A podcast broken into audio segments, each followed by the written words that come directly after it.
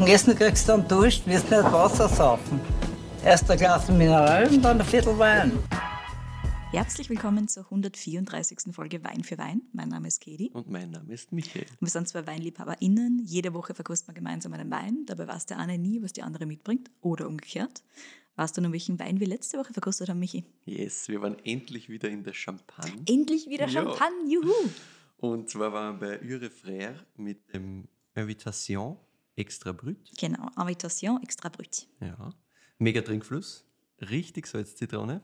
0,0 Gramm Fett. Das war, das war richtig schön. Also es hat richtig Zug gehabt. Mhm. Das war richtig, ich will nicht sagen modern gemacht, aber halt so zeitgeistiger Winzer-Champagner, wenn man so will. Ja. Also richtig, richtig schön und halt genau das, was wir sehr, sehr, sehr gern trinken. Also Ja. hat man natürlich extrem taugt und die Geschichte war natürlich auch Wahnsinn. Ne? Also der Raoul, der das quasi gegründet hat, mit, mit 16 begonnen hat und dann mit 17,5 hast du gemeint, ne, einen Kredit aufgenommen hat, also vor der Volljährigkeit einen Ja. Kredit zu kriegen. Stark. 70er in der Champagne, Genau, offensichtlich ein gerade gutes sagen, Pflaster. Es geht auch nur in die 70er in Frankreich. Heute wird das wahrscheinlich anders ausschauen. Hm. Aber auch voll spannend, wie der, der François und der Pierre, die das heute führen, die beiden Söhne, das jetzt weitermachen und mit welcher Intention das alles passiert. Es Genau. ist richtig, richtig schön gemacht. Und man merkt halt einfach, dass da eine ganz klare Idee dahinter ist und dass die immer Weiterentwicklung äh, haben wollen. Ne? Also da gibt es nie Stillstand und das ist halt immer cool, finde ich. Das ist eine gute Einstellung. Ich finde auch, ja. Schönes Weingut, ein schöner Wein. Die Geschichte natürlich auch. Nicht unbedingt unspannend, aber jetzt bin ich gespannt, was du für Geschichten für einen Wein mitgebracht hast. Ich habe hier ein großes Glas von mir, das Yes. Burgunderglas wurde ausgepackt.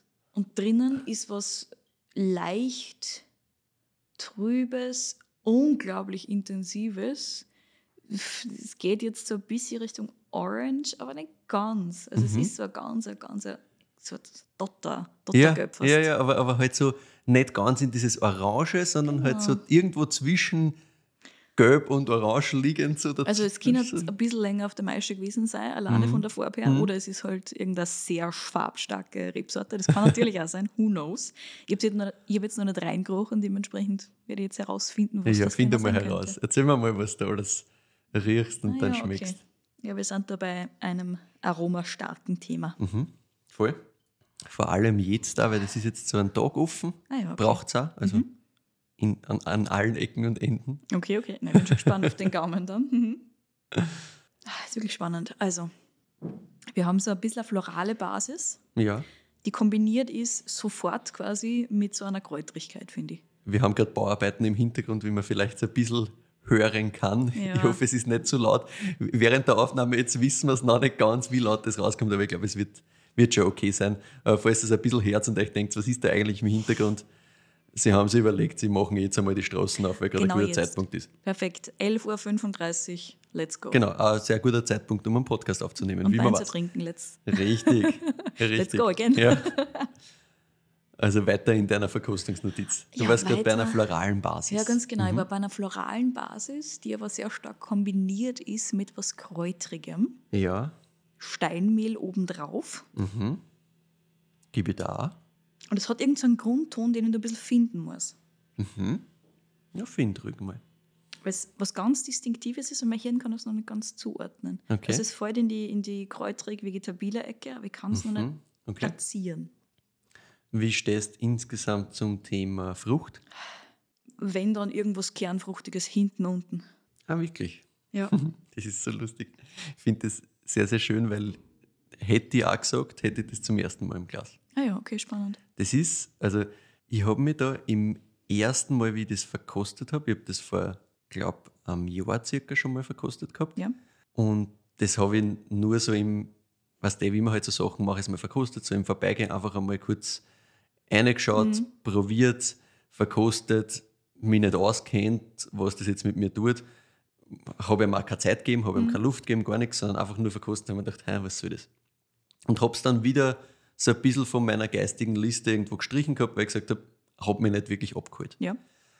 Und ich habe dann mehrere Empfehlungen in diese Richtung bekommen. Ah, spannend. Ein Empfehlungswein. Ist ja auf jeden Fall ein Empfehlungswein, wirklich. Mhm. Ich glaube, insgesamt drei oder vier Leute haben das empfohlen. Stark. Und haben mir gedacht, okay, gut, dann muss ich es mir auf jeden Fall nochmal anschauen, weil ich habe mir halt damals wirklich die Zeit nicht genommen. Ja. Und ich finde, das ist ein Wein, wenn du das erste Mal reinriechst, ich habe da auch nicht viel Frucht gefunden jemals. Mhm. Es ist auch nicht das Thema des Weins, aber mittlerweile tue ich mir leichter, dass ich da gewisse Fruchtnoten schon rauskriege. Spannend. Das ist voll lustig. Was dieses Thema ist, vielleicht geht es nicht in die Kräutrigkeit rein, sondern eher in irgendwas, also auch dieses florale Thema, das ich ganz Ja. am Anfang angesprochen habe. Das geht alles schon sehr in die parfümierte Ecke, meiner Genau. Meinung nach. Voll. Und du hast drunter schon auch so ein bisschen was Richtung, also Weil ich finde mittlerweile, ich das am besten? na sag nur, bevor ich da dazwischen grätsche. Schon so ein bisschen was Richtung Plastikschlauch. Das kombiniert sich für mich sehr mit diesem. Ah, okay, du findest das, das, äh, das leichte, ähm, Es ist nicht Teer, es ist nichts super intensives, es ist nichts ganz Richtung Tankstelle, aber es ist Mhm. was leicht non-organisches. was halt, was halt mach es mal bei verschiedensten Gesteinsdingen so rauskommt, meinst du? Ja, das ist für mich gar keine Gesteinskombination, um ehrlich zu sein. Es haben nur gewisse Rebsorten. Aber das wäre das wär mir jetzt nicht so in den Sinn gekommen. Ich Ja. bin eher wirklich bei einer, bei einer bisschen einer Exotik, die da drin ist für mich. Mhm. Passt für mich auch sehr gut dazu, zu diesem ganzen floralen Ja, Thema. voll, weil das, aber ich, ich bin also, also es ist, es ist halt nicht das Hauptthema von dem Ding. Das Hauptthema ist viel mehr auf diesem bisschen floral, ein bisschen auf dieser Phenolik, ein bisschen auf diesem kräutrigen Ding, ein bisschen auf diesem vegetabilen. Also aber schon mit dieser distinktiv parfümierten Note. Genau. Das ist ganz lustig. voll. Ja, ich finde die Nasen ist super spannend. Ja, ja, also- aber wie gesagt, das, das braucht halt wirklich die Luft und die Zeit Ja, und offensichtlich hat das große Glas. und das große Glasel komplett, ja. Weil obwohl das jetzt meiner Meinung nach irgendeine Form von Aromarebsorten sein wird, ähm, schreit mir das trotzdem nicht komplett an. Na, es ist jetzt, jetzt gerade sehr offen. Und was ich so nachgelesen habe und so quer verkostet habe, habe auch das, was gerade auch am offensten ist von den Sachen, Ja, wo es herkommt, ohne jetzt irgendwann ja hinzugeben. verraten Ähm, da. das ist halt gerade das, was um unter Anführungszeichen am meisten hergibt, mit, mit nochmal extra Luft. Das ist spannend. Ich glaube, ich muss das jetzt einmal probieren. Vielleicht kann ich dann in der Nase noch ein Voll. bisschen besser zuordnen. Na, eigentlich müsstest du das, glaube ich, über zwei, drei Tage hintereinander immer wieder anschauen. Ah ja, schön. Es ist, es ist ein bisschen ein Wein, für den du wirklich dir die Zeit nehmen musst. Okay, Sagt auch Winzer in dahinter selbst. sehr gut. Ja, so wird es dann auch öfters gehen. Also für die Menschen, die zuhören, sie macht lustige Gesichter, weil sie nicht damit gerechnet hat, wie das am Gaumen sie gerade da daher spielt. Sage ich jetzt auch so. Das hat jetzt am Gaumen mehr Druck und mehr Extrakt, Mhm. Mehr Dichte, Ja. als ich mir das vorgestellt habe. Ja. Ähm, ich, weil ich halt so ein bisschen im Hinterkopf gehabt habe, es könnte auch aus irgendeiner Form von Aromarebsorten sein. Mhm. ähm, wird das jetzt wahrscheinlich nicht super druckvoll daherkommen. Wobei, es ist eh bei jedem Wein anders und es kann immer, es kann auch alles. druckvoll sein. Kann alles kommen. Aber klar, man, man hat ein anderes Bild im Kopf. Naja, ist eh klar, du bist so ein bisschen geprägt von den Vorurteilen, die du halt hast. Wie gesagt, sehr dicht am Gaumen. Ja. Sehr dicht, du hast so ein gewisses Tannina, aber Mhm. nichts Intensives. Mhm. Das ist, finde ich, auch was, was man fast mehr erwarten kann. Ja, aufgrund von der, von der Von, Farbe. rein von der Farbe, ja. von der Struktur, die du im Glas siehst. Mhm. Aber es ist da. Voll. Es bleibt da gefühlt so Mhm. ein bisschen. Hinten nachher komplett was, was Mandariniges, Mhm. ganz hart. Ja, ja. Also wirklich, als hätte ich gerade eine frische Mandarine gegessen. Mhm. Stört mich überhaupt Nein, nicht. das ist, finde ich auch richtig geil. Ähm, dazu hast hinten nachher auch noch, also du hast relativ viel, das, das ist schon sehr ein geballtes Ding. Es kommt Mhm. insgesamt mit sehr viel Kraft daher und nicht Alkoholkraft in Nein, dem nein. Fall, sondern wirklich, also Struktur. Extrakt. Hat das Restzucker? Nee. Ah, spannend, weil das hätte ich jetzt erwartet, dass es so Mhm, zwei, mhm. drei, vielleicht vier, fünf Gramm sogar hat, weil es sehr dicht ist und kann Alkoholdichte und am Gaumen wirklich dieses Mandarine-Thema und so weiter hat, das mir dann immer so ein bisschen verleitet, zu denken, dass das zumindest ein paar Grämmchen Mhm. Restzucker hat. Na, also nicht, dass ich wüsste, nein. Okay. Ist lustig, jetzt habe ich gerade in der Nase kühlere Noten. Jetzt Ja, ist es, es ist, es ist auch grundsätzlich, es ist eine ständige Veränderung, ein ständiges Ja. Spiel. es sind das- fast so Sternfruchtartige Geschichten drinnen. Mhm. Ja, ich finde, ich find, äh, ich hab das, wie ich es gestern verkostet habe, ist mir gerade am Gaumen, war das erste, was ich gehabt habe, war so richtig frisch geschnittene Mango. Mhm. Das ist jetzt weniger da, Ja. aber das, also ganz, ganz spannend. Jetzt bin ich auch viel mehr bei dieser Mandarine, die hat es immer, meiner Mhm. Meinung nach, dass Aber das so ein bisschen ist das Thema ist. Intensivst. Nein, nein, das ist, das ist insgesamt, wie gesagt, Frucht ist eine Begleiterscheinung, die da halt irgendwo da ist. Das, was, was da, worum es da geht, ist ja komplett Struktur, Struktur, Struktur. Mhm. Du hast ja gesagt, der Gerbstoff, der halt fein ist. Die Säure ist auch geil, finde ich. Also ich finde das unglaublich schön zusammen. Das schiebt die vor allem, also gerade beim ersten Schluck war es ganz intensiv, Mhm. deswegen haben meine lustigen Grimassen. Ja. Irgendwann filmen wir euch das mit, macht euch keine Ja. Sorgen. Das ist schon amüsant, glaube ich. Mhm. Aber es schiebt die wirklich weg vor die, also vorne weg wie so Ja. Atlantikwellen, so Ja. ganz ein harter. Ja, Mhm. Aber nicht im negativen Sinne, na, sondern es schiebt immer wirklich durch. eh. ja, Und dann musst du wirklich Schluck 2 und Schluck 3 Mhm. nehmen, um zu sehen, was bist du denn jetzt wirklich. ja. Gerade diese Säure ist ja wirklich am Anfang schon da. Mhm. Die nimmt Das die am sofort, Anfang mit da und nimmt die gleich mit. Genau. Und dann dieser feine Gerbstoff, weil das ist wirklich zwar, ich finde immer noch ein bisschen körnig, Mhm. aber trotzdem fein. Also nicht, nicht intensiv. nicht, nicht so intensiv gemacht sein. Es ist von der, von der Intensität richtigerweise genau fein, aber vom, vom Gerbstoff selber, das ist schon körnig. Ja. Und das bleibt halt hinter und das hat wirklich so dieses, diesen phenolischen Zug irgendwie. Ich kann das nicht richtig beschreiben, aber es Ja. ist richtig über dieses phenolische, kräutrige, das, was die da durchzieht. Ich bin so ein bisschen bei ähm, Zitronenmelisse und so hängen geblieben irgendwie. Ja, passt ganz gut. Also ich bin, mir gefällt dieses Sternfruchtthema gar nicht so schlecht. Ja, das, ja. Diese Frische hat, diese ganz feine Exotik und es ist, es hat immer was Zitrusartiges fast. Ja, ja. Ich mein, wahrscheinlich habe ich noch nie in meinem Leben eine richtig gute, frische, reife Nein, Sternfrucht klar, gegessen. nein, also wir reden von nicht, nicht wirklich reifer Ding, weil Genau. da ist ja auch nichts fruchtreif dran, ne, sondern Ja. das ist ja alles sehr auf diesem kräutrigen Thema drauf, dass sich das nur so ausgeht. Ja. Mhm. Quitte. Quitte ja gut, ja. Quitte auch von ist diesem, so. von diesem Rauen, das da ein bisschen mitkommt, das passt gut dieses zur ganze Quitte. Tannin-Thema, Mhm, genau. dieses Gerbstoffthema. Ja, Plus dieses leicht kernobstige, was ich Ja. ganz am Anfang schon gemeint habe, Nausen, hinten, unten. Mhm. Das ist Ja, auch gern. Quitte gewesen. mhm. Und jetzt am Gaumen nur mehr stärker. ja. Und dann landet es in einer, in einer Mandarine drin. Das Ja. ist so lustig. Das ist voll witzig. fällt es in eine frische Mandarine. ein. Ja. Und hinten raus, es bleibt da relativ lang, Mhm. und hinten raus aus dann schön, einerseits bleibt da diese Struktur, also es bleibt Mhm. da dieses Gerbstoffige, obwohl das so fein ist, ja, bleibt das einmal Zeit. ja. Und es bleibt nämlich nicht unangenehm, dass die stört, sondern es macht einfach so einen leichten Zug im Mund immer noch, Ja, was halt auch voll zu Trinkfluss beiträgt. Ne? 100 Prozent. Ja, und dann hinten raus so ein bisschen was Kräutriges noch. Hm? Mhm. Gut. Ich habe mich sehr eingeschossen auf, dass das irgendeine Aromaripsorten sein muss. Mhm. Liege ich damit zumindest einmal nicht falsch. Na, eigentlich liegt es damit nicht wirklich richtig. Okay, schade. Hm, Weil es schon sehr, sehr aromendicht ist, dieses Ding. Also ich hätte zwar nicht genau Pinpoint, ich meine, ich hätte kein Traminer und so weiter hinter Mhm. tatsächlich, Na. aber irgendwas, was so ein bisschen diese, diese Vielfalt mitbringen muss, diese Aromenvielfalt. Das, das ist grundsätzlich halt- schon richtig, dass du was hast, was viele Spielarten kann. Mhm. So. Herrlich, wunderbar. Danke dafür. Nein, aber also mit einem Traminer, glaube ich, geht sich das halt nicht aus.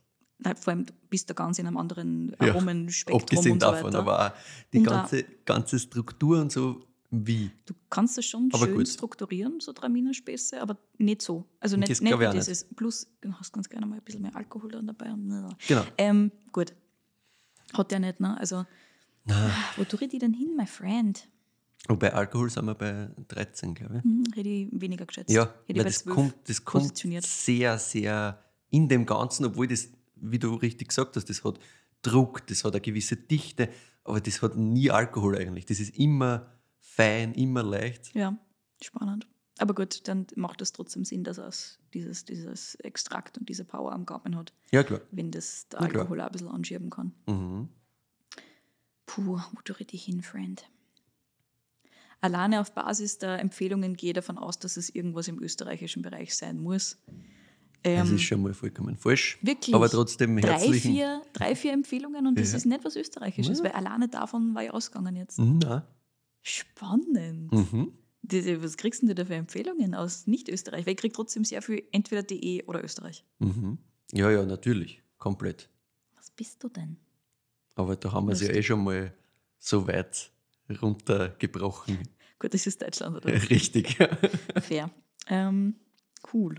Deutschland und du kriegst drei, vier Empfehlungen. Ich sollte halt eigentlich vom Wein ausroden und nicht von den Empfehlungen ausgehen. ja, ein bisschen Scheiß. korrekt. Ja, das ist vollkommener na gut. Blödsinn. Ähm, säuretechnisch sind wir gut dabei. Nicht super, super, super intensiv, aber ich Mhm. glaube, das ist auch diese Kombination aus, du hast was Schönes, im Gerbstoffbereich, dass das halt wirklich mitnimmt quasi, Ja, dass die genau, Säure so ein bisschen genau. trägt. Ist korrekt, ja. Jahrgangstechnisch hätte ich auch gesagt, das ist nichts super, super, super, super, super Junges, aber auch nichts Altes natürlich. Ähm, Richtig. also vielleicht nicht der ganz neueste Jahrgang oder es hilft, dass es einfach schon einen Tag oder zwei offen war. Das ist natürlich auch so ein bisschen ein Punkt. Na, also es ist nicht der ganz neueste Jahrgang, es ist auch nicht alt. Du bist schon grundsätzlich richtig. Gut. Soweit kann ich dir das ja verraten. Das ist 2019. Hm, Das macht Ist Sinn. aber auch neben 20 bei einzelnen Sachen äh, der aktuelle Jahrgang, der heraus ist. Ja, Also auch das macht Die Sinn. Sachen Ich kommen dann auch erst dann raus, wenn sie Ich glaube, das braucht bereit sind. doch, ja, ich wollte gerade sagen, es braucht ein bisschen, damit du es ordentlich trinken kannst. Ich gehe davon aus, dass dieser, dieser Gerbstoff, wenn es ganz frisch schon mal trinken würdest, ohne dass das ein bisschen Zeit gehabt hat, doch ein bisschen kantig sein würde. Weil er ist ja jetzt Hm. nicht, nicht ultra weich und super Nein, soft. will aber auch wirklich gar nicht das sein. stört natürlich nicht. Das stört natürlich nicht. Nein, ja. nein, also wenn du die Person dahinter fragen würdest, ob sie einem taugen würde, jetzt habe ich da schon zumindest das Geschlecht verraten, wenn das, so, Erm, ja, Erm, ja. wenn das weich und so ist, dann würde er sagen, nee, wird sie nicht ausgehen. Nein. Das braucht schon Ecken und Kanten. Ja, indeed, indeed, indeed. Bin auch immer nicht sicher, was. Also, warte, lass mich noch mal, lass mich noch mal einen Trinken. Hm, Jetzt gewinnt gerade wieder die Kräutrigkeit am Ja. Gaumen. Total. Mhm. Die Mandarine hat gesagt, wie es eine Mandarine klassisch so macht, sie ist aufgegessen quasi. Sie ist fertig. Die ist fertig. nicht mehr. Ja. Mhm. Das ist so lustig. Hast nur mal ein bisschen Schalen übrig lassen. Die Genau, bleibt ein bisschen noch. was Zästiges. Ein bisschen was Die Zästiges Quitte dazu. bleibt eigentlich so am, Bl am Quitte stabilsten. bleibt am stabilsten, ja. Aber auch diese Kräutrigkeit, mh, Ich- es ist sau schwer. Ich bin noch immer, ich muss da ehrlich sagen, also mit Deutschland denke ich natürlich immer an Riesling. Mhm.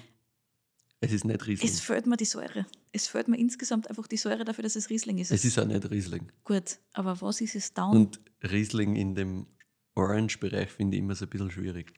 Ja, Einer sollte an. richtig gut. Naja, es gibt schon ein paar spannende Ja, klar, aber Aber es hilft noch immer nicht, weil ich muss trotzdem noch herausfinden, was es denn jetzt ist. mhm, korrekt. Also müssen.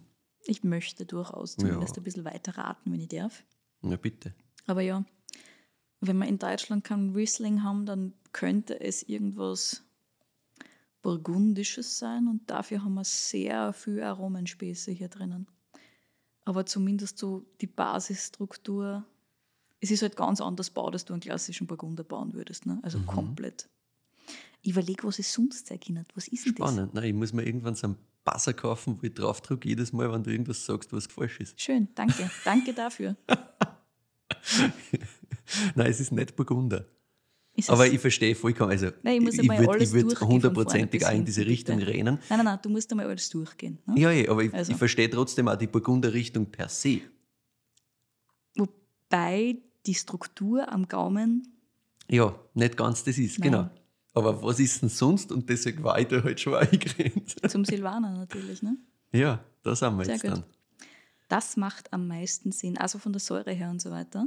Brav. Aber Aber, schön gemacht. schön, dass du da hingekommen bist. Es ist sau schön gemacht. Absolut. Na, aber weil, ansonsten, was soll es denn sein? Ich meine, Ja. wenn du den Riesling Nein, aufgrund weil, der Säure wir in Deutschland sind und das. und wenn du die Mhm. Burgunder rauskickst aufgrund von, macht halt keinen Sinn, fällt also ein bisschen. Eh, was bleibt denn dann rebsortentechnisch Genau. über? Ja, es ist Silvaner. Mhm, Vollkommen richtig. Und bevor ich da erzähle, was das ganz genau ist und wie das so wird, wie Ja. es wird, erzähle ich dir zuerst die Geschichte Mhm. des Winzers dahinter. Der Winzer, bei dem wir heute sind, sagt selber über seine Gegend, da sagen sich Fuchs und Hase gute Nacht. Kein Spaß. Wo sind wir? Original so in einer E-Mail gestanden. Damit ihm nicht langweilig wird, dafür sorgt er aber selber, Okay. gemeinsam mit seiner Familie auch. Mhm. Aber eins nach dem anderen. Wir sind in Franken, genauer gesagt in Auerhofen in Mittelfranken. Ah, Damit du-? Irgendwas vorstellen Ah. kannst. Das liegt so südlich von Würzburg, westlich von Nürnberg, Mhm. ganz grob gesagt. Und der Winzer, um den es geht, der sagt, er ist eigentlich ein Bauer. Er sagt selber, er ist ein Bauernsohn, ganz klassisch. Sie haben da in Mittelfranken sehr, sehr tiefe, fruchtbare Löss-Lehmböden. Hm. Und der Vater vom Stefan Krämer, bei dem wir heute sind, jemals gehört? Nein, ich habe gerade das, auf das fragende Gesicht mir gegenüber geantwortet. Stefan Sehr schön. Krämer. Mhm. Ah, fuck. Warte, vielleicht doch. Ich, muss, ich schaue noch auf meine Listen. Ja, schau auf der Listen. Jedenfalls, wenn es um Silvaner in Deutschland geht, Mhm. fällt der Name sehr, sehr schnell, weil diese. Also ich habe es fix in dem Glasl gehabt. Das weiß ich. Mhm. Nein, glaube ich auch Die nicht, weil Frage ist, ob nicht irgendwer schon mal was davon gesagt hat. Also irgendeine Empfehlung ja, gekriegt kann, kann sein. Crema, Ja, jedenfalls- Crema. Aber erzähl mal. Der, der Papa vom Stefan Kremer, der hat in die 70er vom Großvater einen Ackerbaubetrieb übernommen. Also vielloser Ackerbau. Der Großvater hat damals das Vieh abgeschafft Ja. und der Vater hat so 65 Hektar Rüben, Weizen, Dinkel gemacht und der Stefan hat gesagt, das war die goldene Zeit der Landwirtschaft bei einer damals. Ja. Also das war halt einfach wirklich großartig. Heute würde man es vielleicht anders sagen, aber es war damals einfach Mhm. großartig, weil du hast einen riesigen technologischen Fortschritt gehabt. ja. Also extrem viel weitergegangen von Maschinen zu Dünger, zu Pflanzenschutz, alles ausgefeilter waren. Und in die 70er, Anfang der 80er hast du da als Ein-Mann-Betrieb mit den 65 Hektar echt super leben können. Das ist gegangen, weil der technologische Fortschritt so weit war, dass Ja. du das allein machen hast können. Und es hat, die Preise haben damals noch so gehalten, dass es sich halt ganz gut noch ausgegangen ist. Mhm. Und 65 Hektar ist nicht klar. Genau. Und von der Bewirtschaftung ist ihm alles immer einfacher geworden. Ne? Und dem Papa vom Stefan ist ein bisschen fad geworden.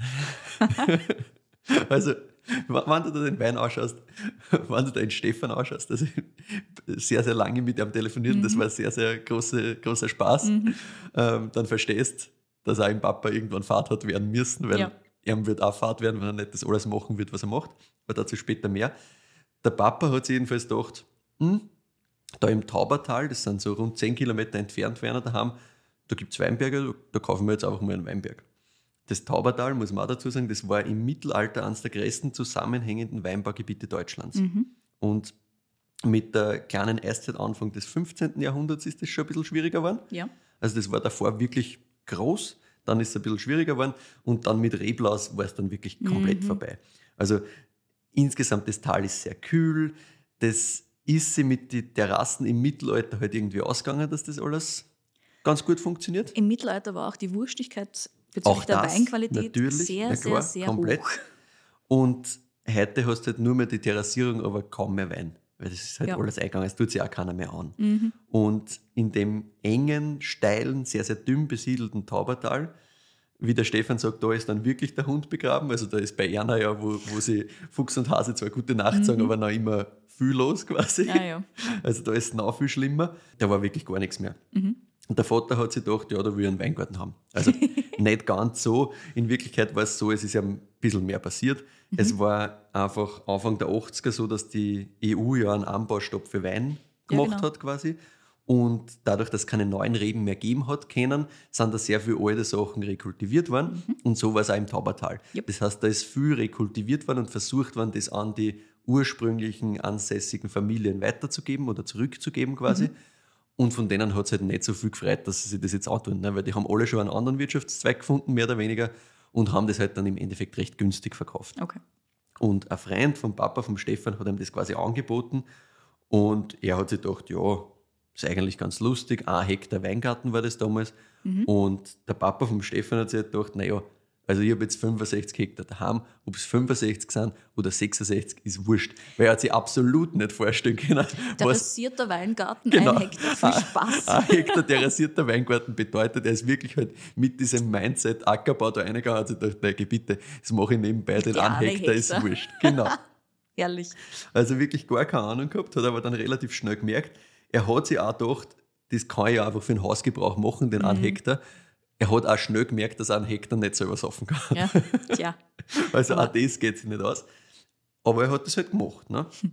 Also er hat halt so als Hobby mehr oder weniger, als Nebenbeschäftigung, hat er das gemacht, hat die Trauben verkauft und von einem befreundeten Winzer halt vinifizieren lassen Ja, und ja. vermarktet so ein bisschen, aber halt echt als Nebenthema. Ja? Aber schon selber vinifiziert. Also nicht selber vinifiziert, Nein, aber vinifizieren unter lassen, aber- Namen vini- vinifizieren ja, ja, lassen. genau. So ein bisschen halt Spannend. gespült und so halt, Ja, ja. dass der Weil kannst du verschenkt dann nur die an, Trauben verkaufen, wenn du willst. Ne? Also, oder verkauft an. Freunde und Bekannte und so Ja. dann weiter und so. Halt einfach ein Zusatzprodukt, was du am landwirtschaftlichen Hof halt so mitgenommen hast. Hauswein zu haben, das Genau, schaut ja genau. nicht. So, so war, glaube ich, auch der Gedanke. Ja. Und der Stefan war damals so, so zehn Jahre alt. Also er hat das schon alles so ein bisschen mitgekriegt. ja. Und er sagt selber, er war jetzt nicht so der klassische Bauernsohn. Mhm. Traktorfahren war nicht so seins. Er hat sich eher für Leistungssport interessiert. Oho. Und er hat mit 14 dann so richtig intensiv begonnen mit modernem Fünfkampf. Was? Ja. Und ich kenne dein Sportwissen, entsprechend Minus 10.000. muss ich dir das erklären. Aber oder? das ist diese olympische Disziplin, ne? Oh, na, bitte. Also ich bin Kugelstoßen, positiv was gehört Neues dazu? Okay, das ist einmal ein Blödsinn. Ähm, Soweit kommt's. Soweit lass, mich, ich. lass mich erzählen. Aber es war bis vor kurzem olympisch, das ist Ja. richtig. Ähm, also echt ein richtiger Sportart, aber trotzdem halt sehr nischig Ja, natürlich, ja, schon. das ganze Thema. Du musst laufen, schießen, fechten, schwimmen und reiten. Das sind die fünf Sachen. Aber keine Kugeln schießen. Naja, naja, weil Also mittlerweile tatsächlich große. nicht mehr die schießen mit Laserpistolen mittlerweile, weil das, haben, das ist auch sehr viel kritisiert worden, was man Sauber. halt da herumschießt. Naja, insgesamt ein Mhm. Mit bisschen schwierig aktuell. Die Sportart hat es ein paar Themen gegeben mit äh, ja, Oh, Reiterinnen und I see. Trainerinnen, die auf Pferde hier. Mhm. Schwieriges Thema. Jedenfalls der Stefan damals voll drinnen im modernen Fünfkampf. Wow. Sehr, sehr komplex, Mhm. sehr, sehr divers. Genau seins, logischerweise. Du musst einfach alles kennen. Genau. Super. Genau. Also mit dem hat er sich halt beschäftigt und nebenbei, wie er selber sagt, haben sie ihn halt in die landwirtschaftliche Schule geschickt, Mhm. damit er sich halt einmal eine Ausbildung holt, weil er ist ja immer noch ein Bauernkind. Ja, sicher. In der Landwirtschaft selbst ist es zu dem Zeitpunkt so, dass wir halt durch die enorme Industrialisierung mehr und mehr in eine Überproduktion kommen Ja. und in Europa halt mehr produziert wird, als wir verkaufen können. Da beginnt dann diese ganzen Späße wie, dass Milchpulver produziert wird, weil wir zu viel Milch haben, die nicht haltbar ist, und Ja. das Milchpulver halt haltbar ist und das verkaufen wir dann an irgendeinen anderen Markt, wie zum Beispiel den afrikanischen. Genau. Also ja, schwierig. Im Ackerbau wird es auch immer schwieriger, die Preise sind überall unter Druck gewesen, hat der Stefan gesagt. Gegen Ende der 80er wird es immer zacher. Ja. Und nachdem der Vater vom Stefan schon darauf hofft, dass der halt irgendwann einmal den Betrieb übernimmt, ist so die Überlegung, wie mache ich das jetzt auch zukunftsfit, quasi den Betrieb, wie mache ich das, was, was kann ich ändern? Und der klassische Move damals war Schweinemast. Also das hat man so standardmäßig gemacht, dass man da äh, eine große Halle Ja. hingestellt hat Genau und das. Schweindeln sich geholt hat, weil du hast ja das Futter durch den Ackerbau quasi direkt Genau. für die Schweindeln und damals war es halt noch so, dass das Fleisch besser zu verkaufen war als das reine Produkt, was du weitergeben hast, quasi aus dem Ackerbau. Und die Auflagen waren weniger hoch, Genau, weswegen das, du das leichter umsetzen natürlich, hast können. natürlich viel leichter damals. Und genau, und halt einfach besser zu verkaufen als Getreide oder Rüben in dem Fall. Ne? Und der Papa vom Stefan hat aber keine Lust darauf gehabt und hat das auch nicht für sinnvoll erachtet. Das ist eine sehr spezifische Sache. Er hat gesagt, er macht ganz was anderes. Mhm. Das war in der Zeit noch viel spezifischer, nämlich eine sehr ungewöhnliche Sache zu dem Zeitpunkt. Er hat 1989 damit begonnen, auf Bio umzustellen. Oha. Ja, das ist früher und für Franken extra früher, Mhm. weil der Stefan hat gesagt, eigentlich ist es so, dass Bio vor allem in die Regionen schneller mal passiert ist, wo es schwieriger war.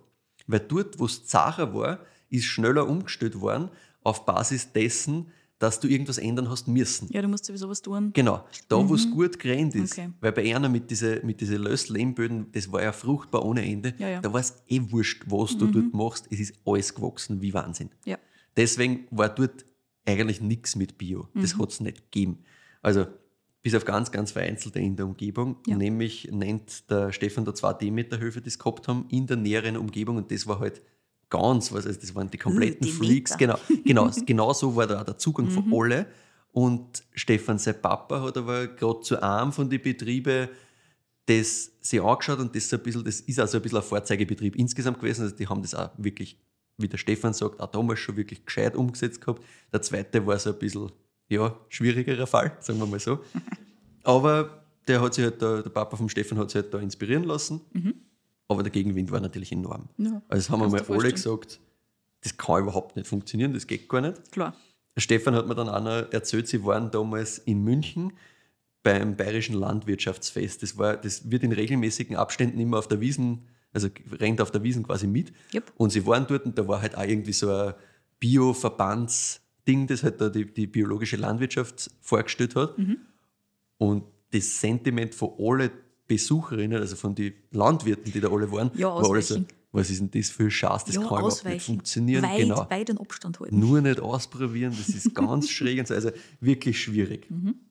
Der Opa vom Stefan hat damit gedroht, dass er auszieht, wenn sie auf Bio umstellen. Herrlich. Ja? Herrlich. Und zwar aus dem Motto, dass er gesagt hat, was soll das? Das kann nicht funktionieren. Und warum macht ihr was wieder euch schwerer, was wir schon einfacher gemacht haben? Also der kommt halt ganz aus diesem, der kennt das, wie es früher war, wie man halt alles wirklich per Hand machen hat müssen, Ja. wie zart das war, hat dann durch diese Technologisier Technologisierung gesehen, wie es für seinen Sohn leichter geworden ist Mhm. und hat jetzt gesagt, seid ihr deppert, ihr geht wieder da zurück, wo ich schon nicht gewusst habe, wie es weitergeht. Ja.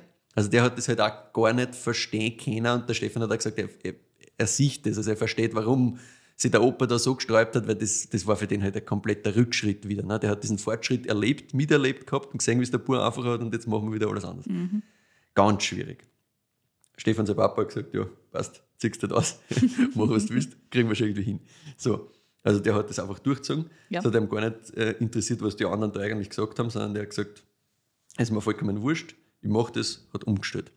Und Umstellung heißt natürlich eine gesamtbetriebliche Umstellung. Das heißt, auch der Weinbau war ab da biologisch. Und der Stefan ist währenddessen eben in der Landwirtschaft, landwirtschaftlichen Fachschule gesessen. Und er hat gesagt, bei ihm war es so, dass er auch dort das erste Mal so ein bisschen von diesem Biothema gehört hat. Wirklich, in der landwirtschaftlichen Mhm, Voll, Fachschule. voll. Es war natürlich, 2000. war natürlich absolut nicht das Hauptthema, ne? gar nicht. Aber er hat so ein bisschen aufgeschnappt gehabt Mhm. Und er hat das irgendwie fasziniert.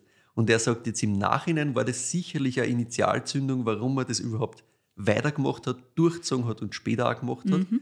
weil das war absolut nicht klar, dass er das einmal übernimmt. Also Okay. er, er, er war ja der Fünfkämpfer quasi, also er war voll im Sport drinnen. Mhm. Diese landwirtschaftliche Schule, das war für ihn halt so, ja, macht er halt, weil es halt kehrt. Weil er halt irgendeine Schule machen muss. Genau. Mhm. Aber halt überhaupt nicht auf Basis von, er am Tag das jetzt. Ja.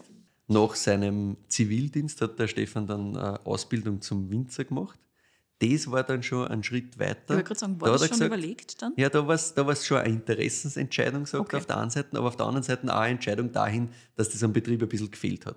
Okay. Also es war immer noch dieses, der Papa wollte, dass er es übernimmt, er Ja. Mhm. war sich noch immer nicht sicher, hat sich aber mit dem Winzer-Thema so weit anfreunden können, weil er gesagt hat, das klingt irgendwie spannend, das ist interessant und da kennt sich bei uns daheim auch keiner aus. Ja, der Papa hat wahrscheinlich zu dem Zeitpunkt noch immer nicht selber vinifiziert, ne? Genau. Also der hat, der hat auch null Know-how gehabt, auf das kommen wir eh gleich noch. Ja. Also er hat eben diesen einen Hektar bewirtschaftet und der Stefan hat gemeint, für jeden Arbeitsschritt ist da ein Berater, damals vom Land, Mhm. daneben gestanden und hat gesagt, so, da machst du jetzt Trebschnitt, das machst du so. Ja, und ja, so, ja. also der hat ihm das halt alles so beibracht und den Rest, den halt der Berater nicht gesagt hat, nicht gewusst hat, hat der Papa halt als Autodidakt mehr oder weniger irgendwie gemacht. Probierst halt. Genau. Also kein fundiertes Wissen, kein, kein Tiefe, schon Interesse, aber keine Tiefe in dem, Ja. wie das gemacht worden ist. Es war halt einfach ein Teil der gesamten Wirtschaft da am Hof und der Stefan hat gesagt, er hat dann in den 90er ein Praktikum gemacht beim Weingut Roth in Wiesenbraun. Mir hat auch nichts gesagt, aber es ist ein Bio-Pionierbetrieb quasi gewesen. Okay. Und dann bei einem Betrieb, der uns mehr sagt, nämlich in Rheinhessen bei Wittmann. Wittmann. Ja, genau. Und der Stefan ist dann aber nicht geheim, der hat dann noch Agrarmanagement und Agrarmarketing studiert. Voll witzig. Er sagt, braucht hat man das gar nichts, Oha. einsetzen kann ich es auch nicht, aber ich habe es halt gemacht. Fertiges Studium, Voll. passt schon. Und dann ist er nach Süd- und Nordamerika gereist für einige Zeit. Und nur damit du weißt, wie unsicher das war, ob er wirklich dann daheim das macht, immer noch, obwohl er schon wirklich alles eigentlich in die Richtung studiert und Eigentlich ausbildungstechnisch schon, ja. gemacht hat. Der Papa hat damals gesagt, ja, wenn der in Südamerika irgendein fesches Maul findet mit 4000 Hektar Fläche und Rinder da auf irgendeiner Hacienda, dann bleibt er dort, der kommt nie wieder zurück. Genau. Also der hat wirklich Angst gehabt, dass der sich in Südamerika irgendwo Oh, weh. verliebt, weil so, du, du merkst, er schwingt schon mit, das ist schon noch immer der Bauernbur, also das Ja, ist ja. ihm jetzt nicht zutraut worden, dass er sagt, ja, der wird jetzt da irgendwo in, in Buenos Aires äh, irgendwie, weiß nicht, eine Marketingagentur für, weiß ich nicht was aufbauen, sondern das Mhm. Agrar war schon, ja genau, das war schon dieses, wenn er irgendwo viel Hektar kriegt, dann bleibt er dort so quasi. er ist natürlich zurückgekommen Mhm. und zwar im Jahr 2001 ist er dann im Betrieb eingestiegen, hat natürlich gleich mal im Weinbereich das alles übernommen. Okay. Also das war gleich der erste Schritt, weil halt er hat Wissen gehabt oder er hat zumindest glaubt, er hat viel Wissen. Kommen wir auch noch drauf. See. Mhm. Er sagt nämlich selber von sich, Wein produzieren wird er erst ab 2012, 2013. Ah, Davor hat er getränketechnologische Erzeugnisse hergestellt. ah, Also es war ein weiter Weg, bis er wirklich gesagt hat, okay, das ist jetzt Wein und er macht nicht irgendwas. was sind das? Zehn Jahre plus minus? Ja, ja, also schon hart, aber kommen wir gleich noch drauf. Er sagt jetzt selber, er hat zu Beginn einfach überhaupt keine Idee von Weinbau gehabt. Ne? Mhm. Er hat halt mal übernommen, hat das, das Zusammenspiel von, von Weingarten und Köller überhaupt nicht verstanden. Haben ihm die bei Wittmann nichts beibracht? Nein, bei Wittmann war halt nur ein kurzes Praktikum und das war auch eine ganz andere Situation. Auf das komme ich eh gleich nochmal zurück. Ja. Weil Wittmann damals nicht das war, was Wittmann ist. Also Okay. ist wirklich auch schon länger her. Mhm. Jedenfalls, es war schwer für ihn zu begreifen, was, was tut das, was ich im Weingarten mache, wirklich, was passiert dann im Köhler, wie spült das zusammen, wie kehrt das zusammen. Mhm. War insgesamt halt sau schwer mit den Steillagen im Taubertal, natürlich. Mhm. Ja. Eh klar, wir wissen, der Rassenweinbau, es ist nicht lustig, es ist Zach. ur viel Arbeit, es Ja. ist urzach. Sie haben Probleme gehabt, extrem mit Peronospora, Mhm. haben sie immer noch. Scheiße. Auch mit Maifröste immer wieder. Also wirklich zach. Wirklich so frostig. Mhm. Ja, ja. Ah. Dass da halt wirklich kalt ist und das, Mhm. es ist nicht das optimale Terrain heute. Also ein Mhm. bisschen, ein bisschen zart. Jedenfalls große Herausforderung und es ist halt einfach einmal mitgelaufen. Okay. Deswegen, ja, er ist halt in den Betrieb eingewachsen. Er hat dann 2006 komplett übernommen von seinem Papa. ah ja. Von seinem Papa. ja. Doch schon relativ bald. Ja. Der, und das rechnet er ihm sehr hoch an, hat das auch geschafft, dass er sich zurücknimmt und sagt, okay, nimm da bitte immer wieder dann jenen Teil aus unserer gesamten Wirtschaft, wo du dich sicher fühlst.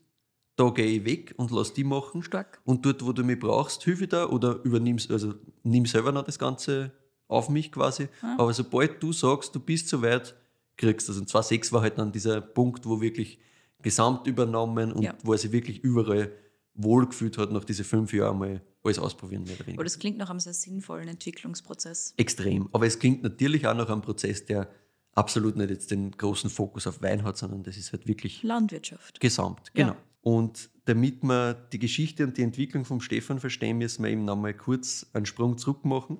Wir müssen sie nämlich nochmal ein bisschen anschauen, wo ist das Weinbauland Franken damals gewesen, wie er begonnen hat auch und auch die zehn Jahre davor so ein bisschen, weil es geht darum, was hat er eigentlich gelernt da in der Schule und woher kommt das eigentlich alles.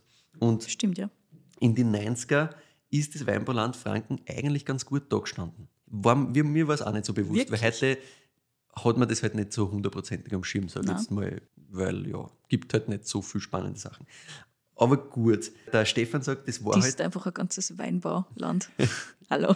das macht der Stefan eher noch, keine Sorge. Also er sagt, es war halt damals so, und so beschreibt er sein Originalzitat, ein großes Ausruhen auf der Boxbeutel Glückseligkeit.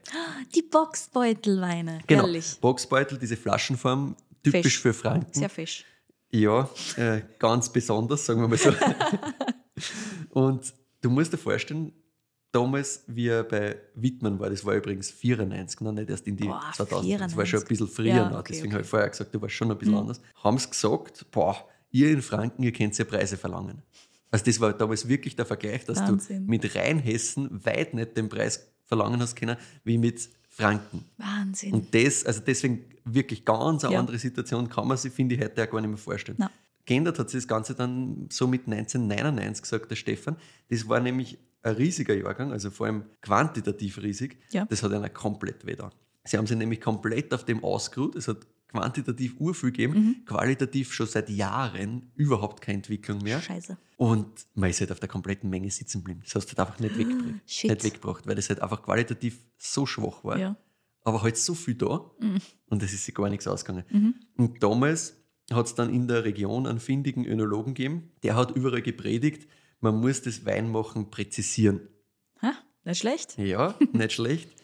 Die haben damals Fahrpläne für die einzelnen Rebsorten ausgearbeitet, Sehr gut. komplett nach Rezept. Mhm. Und das war so diese Ausbildung, die der Stefan auch genossen hat. ne? Es Oh, war okay. wirklich so richtig hart. Ende der 90er, Anfang der 2000er, alles eine, alles, was es an Hefen gegeben hat, was geht, let's go, damit das ja einen gewissen Standard irgendwie kriegt, den wir irgendwie verkaufen können. Das war's. Mhm. Und das hat bis heute Auswirkungen. Wenn man sich nämlich anschaut von die VDB-Betriebe in Franken, sind 10% biologisch, 10%. Was? Ja, in der Pfalz zum Vergleich, ich meine, das ist der Extremvergleich, aber in der Pfalz zum Vergleich sind 70% mittlerweile. Da ja der Frank John. Wir Ja, ja, wissen alle. na klar. Die haben einen anderen findigen Önologen gehabt. Aber, aber ja. wirklich 10 Prozent. 10%, ja. Wow, Das ist okay. richtig schwierig. Mhm. Und für den Stefan selber sehr prägend ist dann der Jahrgang 2003, also zwei Jahre, er ist jetzt am Betrieb daheim quasi. Mhm. Jahrgang 2003 war nämlich unmöglich. Oh. Das war das erste trockene Jahr in die 2000er. Mhm. Da ist gar nichts gegangen und er hat gewusst, es muss sich irgendwas tun. Aber wie wir schon gehört haben, dauert es ja noch bis 2013, bis er wirklich sagt, jetzt mache ich mal Wein. Ja. Hm? Das heißt, das war nur dieser erste Ansatz, den er da gekriegt hat, aber trotzdem ein sehr, sehr wichtiger. Mhm. Er hat nämlich mit Kollegen äh, Tour gemacht zu den wichtigsten Betrieben rund um Atom. Und was da ganz, ganz wichtig war, war das Thema Spontangärung. Ah ja. Sie waren zum Beispiel bei Heimann Löwenstein. Mhm. Da war es einfach so, dass einer erklärt worden ist, das Terroir geht nur mit Spontangärung. Also du kannst nicht Terroirweine quasi machen, du kannst nicht irgendwie was repräsentieren, was da der Boden ist oder sonst was, wenn du nicht spontan du- verkehrst. Genau, wenn Das du hat er, hat er sich ganz reinmachst. stark eingespeichert. Mhm. Und sie waren auch bei Peter Jakob Kühn. Mhm. Und die waren damals auch gerade in dieser ja, sehr wilden Phase, in dieser Umstellungsphase, Mhm. also Richtung hin dann bald einmal in diese ersten biodynamischen Gedanken quasi. Und der Peter Jakob Kühn, also der Altmeister selbst, hat damals zu ihm gesagt, für großen Wein brauchst du nur ein bisschen Wasser. Und der Punkt ist der, er mahnt damit, du brauchst nur Wasser im Keller, sprich Hygiene im Keller Mhm. und sonst keine Zusätze. Das war quasi die Idee und auch das ist ihm ganz stark hängen geblieben. Nicht, dass er es umsetzen hätte können sofort, aber Ja. es war einfach was, wo erstmals diese Sachen so für ihn klar auftreten sind. Mhm. Aha, so wird das also da gemacht bei diesen Betrieben. Ja. Und er hat dann halt begonnen mit Spontangärung zum Spülen. Er hat gemeint, er hat zu der Zeit auch nur mehr Bio-Weine getrunken eigentlich. Also er hat sich voll für das Thema natürlich interessiert. Klar, Ja. du bist selber Bio-Landwirt, also du willst ja auf Klar. dem Level auch weitermachen. Mhm. Er hat ganz viel Frankreich getrunken, da waren gerade diese Naturwein-Szenen-Anfänge quasi, die so ein bisschen, man ein bisschen mitgekriegt hat zumindest. Mhm. Also diese ersten Ausläufer, wo wirklich was aus Frankreich rausgekommen ist. Er hat ein bisschen äh, Jura, ein bisschen Loire für sie entdeckt gehabt.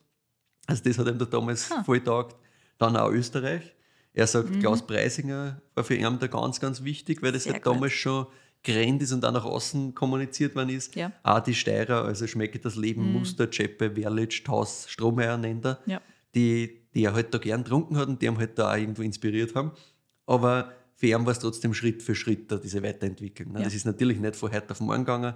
Er hat einmal irgendwie dieses ganze Rezeptdenken, das er halt in der Schule auch mitgekriegt hat, zuerst einmal ablegen müssen und eins nach dem anderen ausprobieren. Mhm. Und wenn man sich das heute anschaut, im Weingarten hat er halt mehr und mehr reduziert natürlich. Mhm. Heute ist es schon wirklich extrem. Er spritzt jetzt damit biologische Mittel weniger als die Kollegen, die konventionell arbeiten. Mhm. Er hat gesagt, er hat 2023 zwischen Juni und Juli fünfmal gespritzt Hm. und das war es fürs ganze Jahr. In so einem nassen Gebiet. Mhm. Wahnsinn. Also wirklich irre. Ja? Und er hat dann sich auch in Richtung Ausbau natürlich entwickelt. Er hat gesagt, 2013 war dann das erste Mal großes Holz da. Ja. Davor war alles im Edelstahl eigentlich, da hat es gar keine Holzfässer überhaupt gegeben. Mhm. 2015 hat er dann angefangen mit Maischegärung so ein bisschen zum Spülen, Ah ja. weil der Jahrgang, und deswegen habe ich vorher gemeint, wenn das zu weich war und zu schön, würde ihm das nicht taugen. Mhm. Er hat selber gesagt, der Jahrgang war ihm einfach zu schön und zu einfach. Ja. Und das, da hat er sich gedacht, ja, natürlich kann ich das jetzt einfach so, wie ich es immer gemacht habe, vergehren und dann wird das super, Mhm. aber spannend ist es nicht. Ja, ja. und deswegen hat er gesagt, das ist mir, das ist mir zu leicht, mache ich nicht, ich brauche die Challenge und hat sich dahingehend in Richtung Maischegärung Und spannend, gespült. dass er sich dafür ein sehr gutes Jahr ausgesucht hat. Ja, ja, voll spannend. Und nicht eins von den schlechten, wo die meisten dann halt Genau, die meisten sagen, halt jetzt was, ist schlecht, jetzt kann ich es eh schon ausprobieren, ist Genau. eh schon wurscht. Nein, nein, er Also, hat das das Beste ist zu genommen quasi. Jahr. Genau, genau. Aber das beschreibt er den Menschen Stefan Krämer Mhm. ganz gut. Das ist schon einer, der, der braucht schon die Challenge. Ja. Und der versucht sie immer weiterzuentwickeln, macht es auch. Mhm. Also richtig, richtig spannend. Er hat sich dann auch im Keller immer mehr zurückgenommen, nur mehr beobachtet, nur mehr ganz minimal Schwefel vor der Füllung. Ja. Aber all das ist halt ein ganz, ganz langer Prozess, wo er sagt, wichtig war sicherlich, dass er halt da so viel unterschiedliche Sachen verkostet hat Mhm. und sie halt auch einfach keinen Stress gemacht hat. Mhm. Also halt einfach entwickelt, eins nach dem Ja. anderen, immer wieder und immer noch, ah, das muss noch besser gehen, da muss noch was gehen. Und das ist bis heute natürlich eine komplette Entwicklung. Also das Ja. ist ein Mensch, der noch lange nicht zufrieden ist mit dem, wo wir jetzt sind, da geht noch viel mehr. Mhm. Im Jahr 2013 haben sie auch noch mal Flächen im Weinbau dazugenommen. Ah ja. Mittlerweile sind es vier Hektar, die der Stefan bewirtschaftet, natürlich alle Steillagen, Mhm. sonst wäre es ja auch Fahrt. Und nebenbei halt noch 90 Hektar Ackerbau mittlerweile. 90 Hektar Ja. Ackerbau. Ich mir gedacht, dass er das vielleicht reduziert hat, jetzt auf Basis dessen, dass er einen Wein vergrößert. Verstehe versteh nicht, da würde mehr Fahrt werden. Ja, ja, nein. Also ich, ich mittlerweile, mittlerweile auf Basis deiner Geschichte kann ich. kann es ein bisschen nachvollziehen. Ja. Also das Logische das war natürlich. Nein, nein, überhaupt nicht. Also er sagt beim Wein, der Fokus liegt da komplett auf Silvaner. Mhm. Einfach weil das in Franken halt die Terroir-Rebsorte schlechthin ist. Mhm. Aber nicht nur das, der Stefan sagt auch, der Silvaner ist für ihn einfach eine extrem unterbewertete große weiße Rebsorte. Ja. Weil er sagt, das kann so viel, das kann alle Spielarten, das kann von Einstieg bis süß, kann das alles abspülen. Mhm. Ähnlich wie Riesling. Er sagt im Endeffekt, für ihn ist das genauso wie ein Chardonnay, wie ein Chenin Blanc, wie ein Riesling, wie ein Sauvignon Blanc, eine Rebsorte, die eigentlich urgroß sein kann und eigentlich ur viel Sachen machen kann. Mhm. Aber es ist halt viel tiefer bei einer verwurzelt und unbekannter. Okay.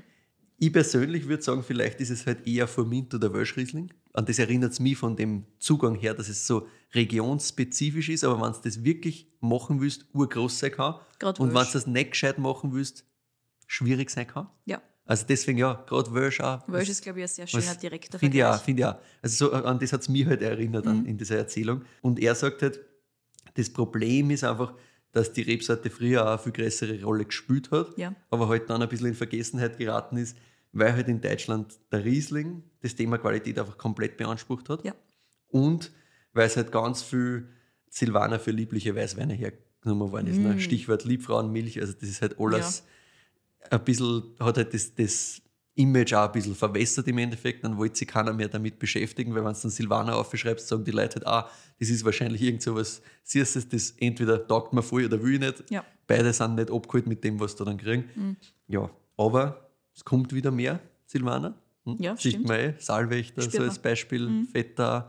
Also da kommen schon ein paar Player, die sich damit wieder mehr spülen. Ja. Und ich glaube, es wird durch diesen Aufschwung autochthoner Rebsorten insgesamt, na, siehe Welschriesling, siehe Furmint und Co., geht da auch wieder mehr. Also, Mhm. weil die Leute wollen eh nicht nur wieder den nächsten Sauvignon Blanc trinken ne? oder Yep. den nächsten Chardonnay. Realistisch ist auch, und das muss man auch dazu sagen, dass Riesling bei einer einfach nicht so funktioniert, wie jetzt zum Beispiel in Rheinhessen. Okay. Das wird schnell reif Mhm. und wird einfach nicht so schön, sagt er insgesamt. Okay. Deswegen hat man halt da auch dem Silvaner immer schon mehr Stellenwert gegeben, weil das besser für die Region funktioniert hat. Auch immer. Okay, also das muss man auch ein bisschen in dem Kontext sehen. Mhm. Und er sagt halt, für ihn kann halt Silvaner extrem gut den Boden präsentieren und transportieren auf der einen Seite. Ja. Und er kann halt wahnsinnig fruchtbefreit sein. Das taugt ihm halt schon auch. Bei ihm geht es halt komplett um Struktur, um diese Phenolik und nicht um das Thema, ich will irgendwie kitschige Frucht. Ne? Das repräsentiert dieser Wein, den wir im Glas haben, auch sehr, sehr gut. Genau.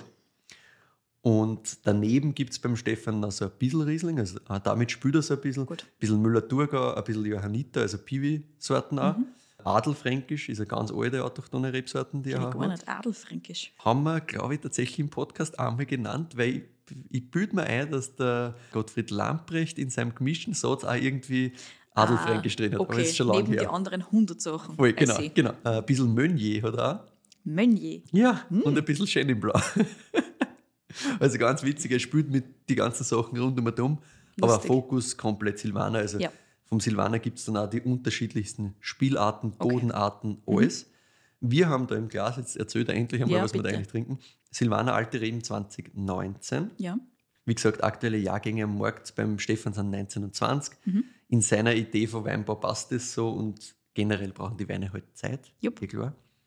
Und er hat zu mir gemeint, ich habe mich auch damit abgefunden, Weine für Winzer und für Freaks zu machen. Der Rest versteht das eh nicht, was ich mache.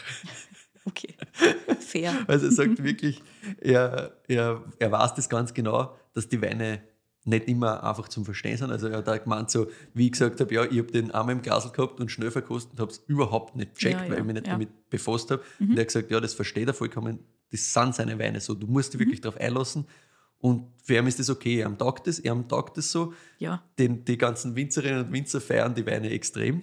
Die Bubble feiert, deswegen auch mehrmals genannt, die Bubble feiert diese Weine extrem. Mhm. Aber für einen Konsumenten oder Konsumentin, die sich jetzt einfach nur hinsetzen will und schnell ein Glas Wein trinken will, geht sich das halt nicht aus.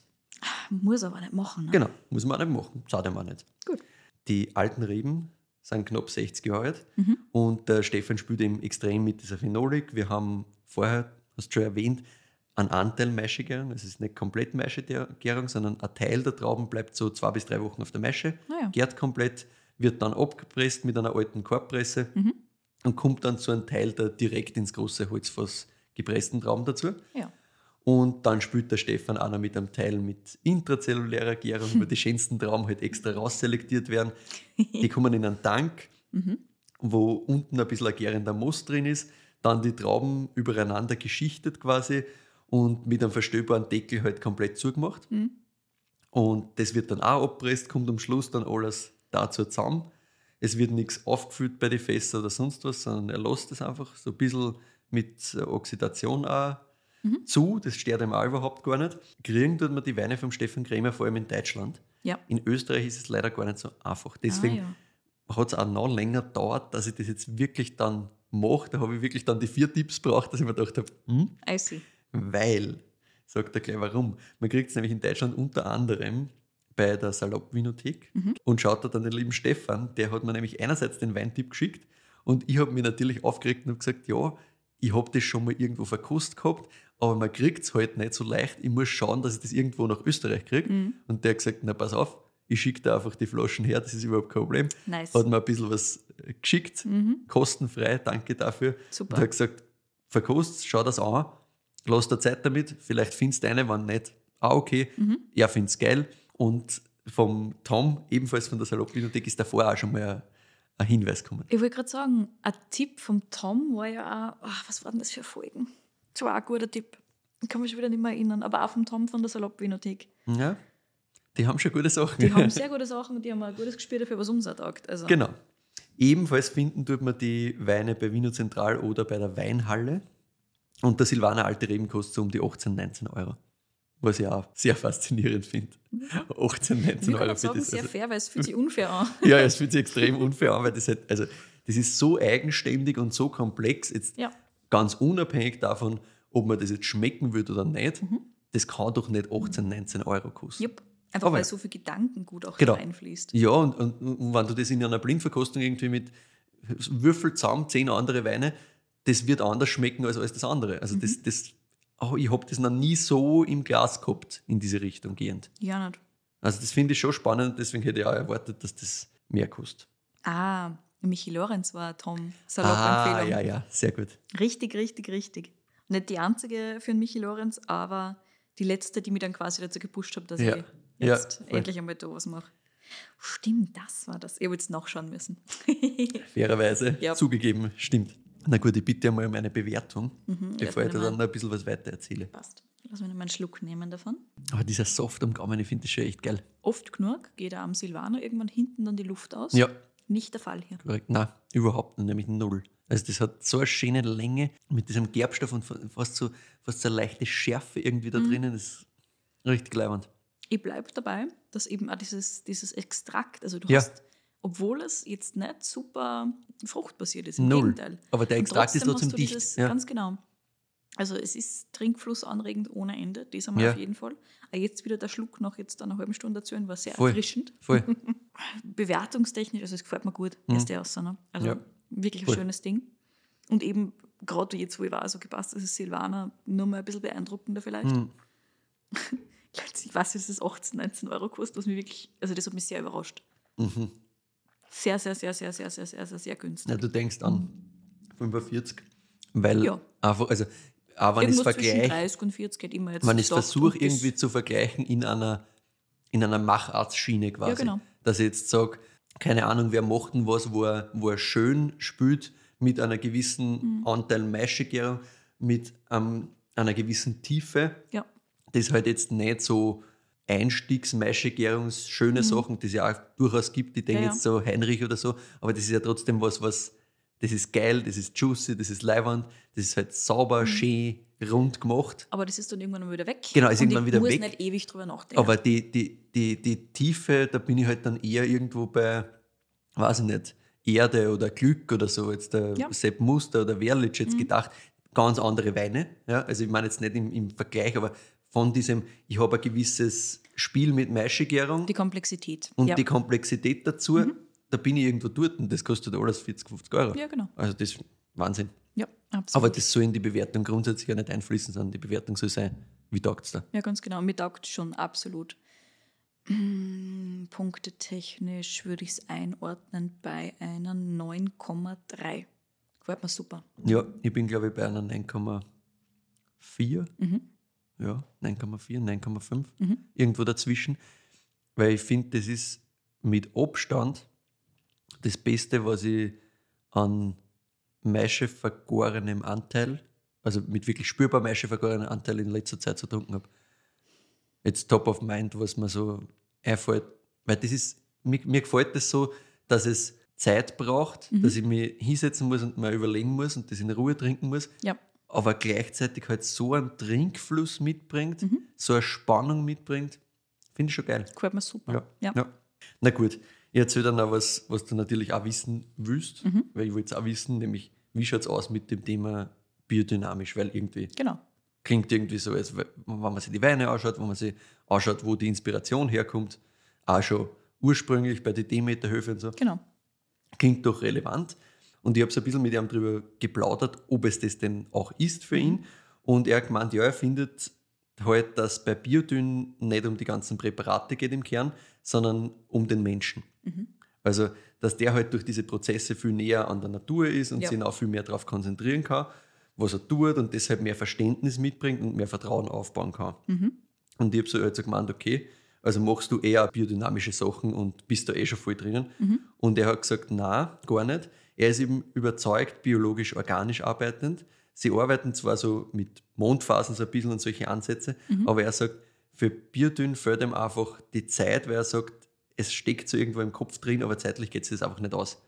Da Ja, musst, und deswegen dieser, dieser, dieser. Ansatz, du musst halt als. Mensch das komplett spüren können. Er sagt, das bringt ja nichts, wenn ich jetzt einfach nur sage, ich vergrabe halt ein bisschen Zeug und, und schreibe halt Biodünn drauf. Ja. Das geht nicht. Und dafür ist er halt auch viel zu viel Charakter, dass er das machen könnte. Mhm. Das könnte er mit sicher nie vereinbaren. Und insgesamt sagt er halt, im Weingarten ist sein Zugang eben immer schon sehr reduzierter gewesen. Wir haben es vorher gehört, mit fünfmal Spritzen über das ganze Jahr. Ja. Er hat immer alles mit Begrünung, macht keinen Boden auf, tut nicht entblättern. Mhm. Er tut das Gras nur mehr niederwalzen im Weingarten. Das war es eigentlich. Also er hat gesagt, wenn die Flächen, die werden ja alle mit Satelliten kontrolliert und so, was das ist, Ja. er fällt immer durch, weil es nicht checken, dass das eine bewirtschaftete Fläche ist quasi. Herrlich. Und die Weingärten werden halt einfach nicht erkannt. Und in dem Gedankengang hat er dann auch gemeint, er weiß gar nicht, ob Biodyn überhaupt was bringen wird, weil im Endeffekt müsste er dann erst recht wieder mehr durch die Weingärten fahren Ja. und mehr ausbringen und eigentlich würde es noch weiter reduzieren. Mhm. Und ja, mal schauen, wie sich das entwickelt, weil Stillstand gibt es ja bei ihm nicht. Also Mhm. es kann immer sein, dass sich dann auch was tut und dass das doch wieder anders wird. Aber ja, es ist im Moment kein Thema für ihn. Aber ich glaube, du verstehst mittlerweile, warum mir der moderne Fünfkampf für ihn so gut gefallen hat. Weil Ja, den macht er halt machen. jetzt da. Ne? Seine Disziplinen sind halt Ackerbau, Weinbau, eine kleine Mutterkuhherde, Haben Mutterkuhherde. Ferienwohnungen haben sie natürlich auch, was sonst. Natürlich. Und die Family, die haben laut eigener Aussage auch auf Trab hält. Apropos Mhm. Familie, die zwei Töchter sind jetzt 15 und 17. Die interessiert es gerade gar nicht. Also Oh. Mhm. Betrieb ist nicht, nicht ernst. Aber der Joshua, der Sohn, der ist jetzt 8 und vielleicht übernimmt er mal der. Also Ah das ist so ein bisschen die Hoffnung. der Stefan hat gesagt, er legt es jedenfalls mal so aus. Das heißt da, dass er mit seinen 50 mittlerweile schon noch 20 Jahre vorher eine hackeln muss. Mhm.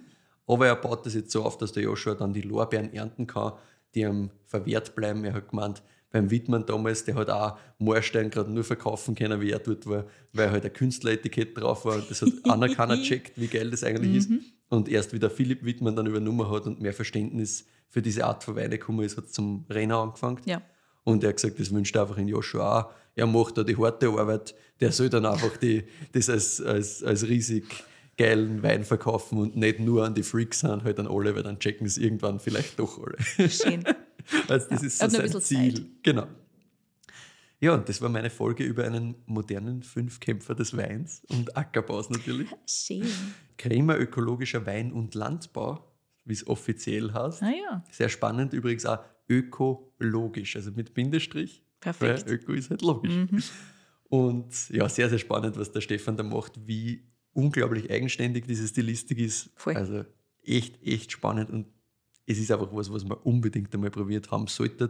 Einfach nur auf Basis von das geht auch, Mhm. vor allem mit Silvaner. Ja. Aber nehmt euch Zeit dafür. Wirklich. Ja, also Das wird es unbedingt äh, einen Tag aufmachen vorher. Ähm, ein großes Glas unbedingt gern in die Karaffen schmeißen Mhm. oder sonst was. Das braucht wirklich Zeit und verkostet es nicht zwischen Tür und Angel. Das funktioniert nicht. Das braucht Zeit für dich und für den Wein. Beides. Geht sonst nicht. Wie gesagt, Ja. ich habe schon einmal versagt. Ich kann es euch aus eigener Erfahrung sagen. Echt, also ich habe die, die Weine, ich habe damals zwei oder drei Flaschen gehabt und ich habe die halt einfach ja, aufgerissen, angeschaut, verkostet und habe mir gedacht, hä? Also Struktur eh ganz geil, aber irgendwie geht sich überhaupt nicht aus. Verstehe nicht, checke nicht. Und dann habe ich es halt wieder vergessen gehabt und das war's. Mhm. Und wie- für, im Hirn halt abgehagelt, weil man dachte, der hat mich jetzt nicht sofort voll berührt. Das ist halt oft das Problem, wenn man viel verkostet, dass das irgendwo so zwischendurch kommt, das geht halt da nicht aus. Ja, ganz genau. Es ist ja ganz oft Tagesverfassung, das muss man da dazu Hm. Auch sagen. Das haben wir das, vor kurzem erst komplett. diskutiert gehabt. Ja. Manchmal ist es deine Tagesverfassung, Ja. manchmal ist es die Tagesverfassung des Weins. Manchmal Ja. ist er halt einfach zu. Und du Genau. denkst da, und das hypen die Leute? Ja, ja, voll. Und dann beim nächsten Mal kostest du und denkst da, das hat mir nicht taugt. Ja. Und deswegen finde ich es aber auch so geil, wenn halt dann die Empfehlungen von euch kommen Genau. und ihr einfach sagt, hey, probier doch das nochmal und das einfach, also wurscht, wenn das zum hundertsten Mal kommt, dann muss es mir auf jeden Fall nochmal anschauen. Ja, ganz Weil genau. je öfters das kommt, natürlich, dann denkst du, das gibt es ja nicht. Warum hat mir das damals nicht geschmeckt? Dann stelle ich mich halt selber in Frage und schaue, dass ich wieder an das Zeug komme. Ja. Und dann probieren wir das gleich nochmal. Also klar, musst. So Egal wie oft es da schon nicht geschmeckt hast. Gibt es nicht. Probieren wir nochmal. So ist es. Na gut, Michi, danke für die Sehr Story. gern. Schöne Story und Wein dazu auch sehr, sehr, sehr spannend. Also ich hätte gerne nur ein bisschen mehr Zeit damit gehabt, ganz ehrlich. Voll. Ey, das, jetzt, das ist fast ein bisschen schwierig für die Folge eigentlich, finde ich. Ganz ehrlich, ja. Weil ich mir jetzt auch viel leichter da, dadurch, dass ich halt das im Vorfeld Mhm. schon mehrmals verkostet habe, das jetzt auch gestern schon mal aufgemacht habe, Ja. nochmal Luft gegeben habe, nochmal verkostet habe, in Ruhe mich nochmal hingesetzt habe und gesagt habe, okay, passt, ich schaue mir das jetzt nochmal ganz im Detail an. Das hilft schon. Das ist halt einfach Mhm. Ja. was, mit dem kannst du wirklich Stunden oder Tage verbringen. Voll. Ja, aber es ist halt auch grundsätzlich ein geiles Qualitätsmerkmal, finde ich. Man muss sich Absolut. halt die Zeit nehmen, man So muss wissen, das ist immer ein bisschen die Schwierigkeit bei solchen Weinen. Wissen ist eigentlich Du brauchst dieses Vorwissen, Ja. dass du sagst, ah, okay, das kann ich jetzt nicht einfach als vierten Wein in einer Runde mit Freunden aufmachen, Mhm. weil es wird dann nach die drei Flaschen davor keiner mehr verstehen, was Ja. da eigentlich passiert. Mhm. Und dann wird einfach jeder sagen, äh, weiß ich nicht, finde ich es nicht so, nicht so sexy gerade. Das ist echt nicht leicht zu verkaufen, sowas. Nein, deswegen sagt der Stefan, er weiß eh, er verkauft dann Winzer, dann Freaks, alles gut.